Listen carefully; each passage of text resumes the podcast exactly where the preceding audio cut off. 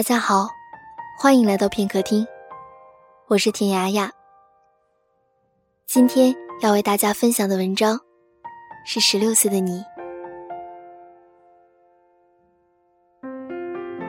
你是年轻的，你是漂亮的，你十六岁，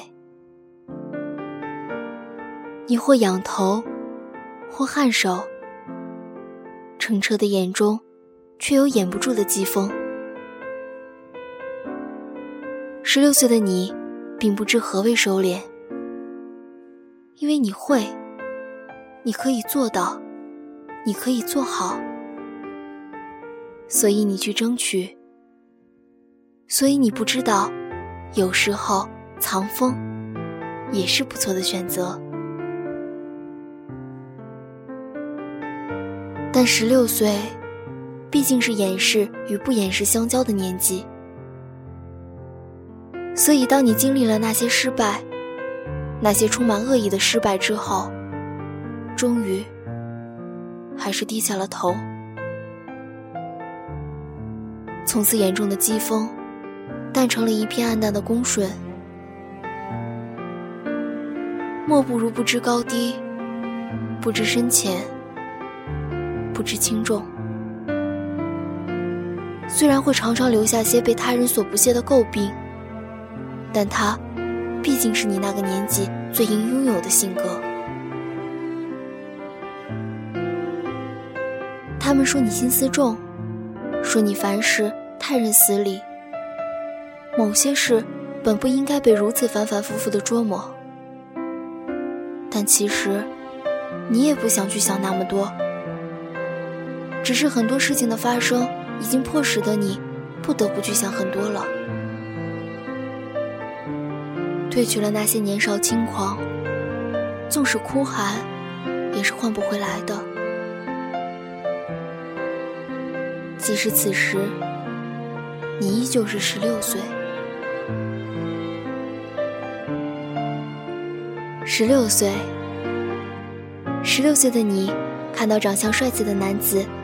还是会不禁避开视线，然后在彼此擦肩后，转过头，悄悄地去打量对方。十六岁，十六岁的你，面对自己暗恋的男生，还是会不知所措，有些躲闪，然后偷偷的猜测，对方是不是也在偷偷的喜欢自己。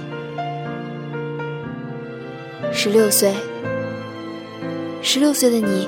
纵使饿着肚子，仍然将零花钱心甘情愿的通通献给偶像的专辑，或者是精致的人偶。十六岁，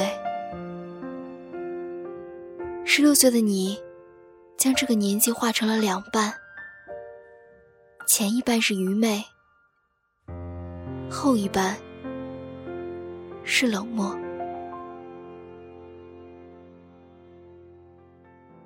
曾经我是喜欢十六岁的你的侧脸的，棱角还不分明，有着再柔和不过的线条，颊边总是多出的肉，分不清是婴儿肥，还是 KFC 的产物。但是唯一可以百分之百确定的是，那时的你，至少还可以不去考虑其他而快乐。十六岁，你也曾矫情，你也曾造作，但无论如何，笔下的文字也不会看起来同某段口水歌的词句雷同。十六岁，你也曾懵懂，你也曾迷茫，但无论如何，最终你还是明白，有些事情只能够自己面对。十六岁，你也曾愤慨，你也曾伤感，但无论如何，那些怒骂与泪水都变得不再纯粹。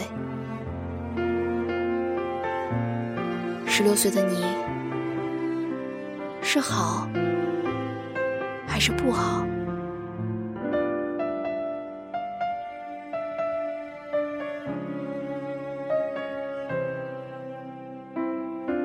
世界上许许多多的事情都没有明确区分好坏的界限，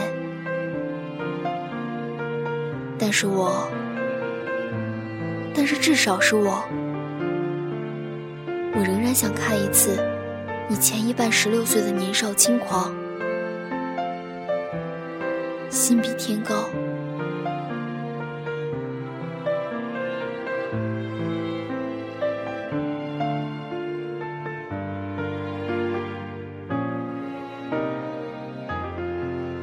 的，那今天的文章呢就分享到这里了。其实这篇文章对于我个人来讲有着非常独特的意义，因为它是我十六岁那年写下来送给十六岁自己的。而今天呢，也将这篇文章送给十六岁的我们。青春不老，我们永远年轻。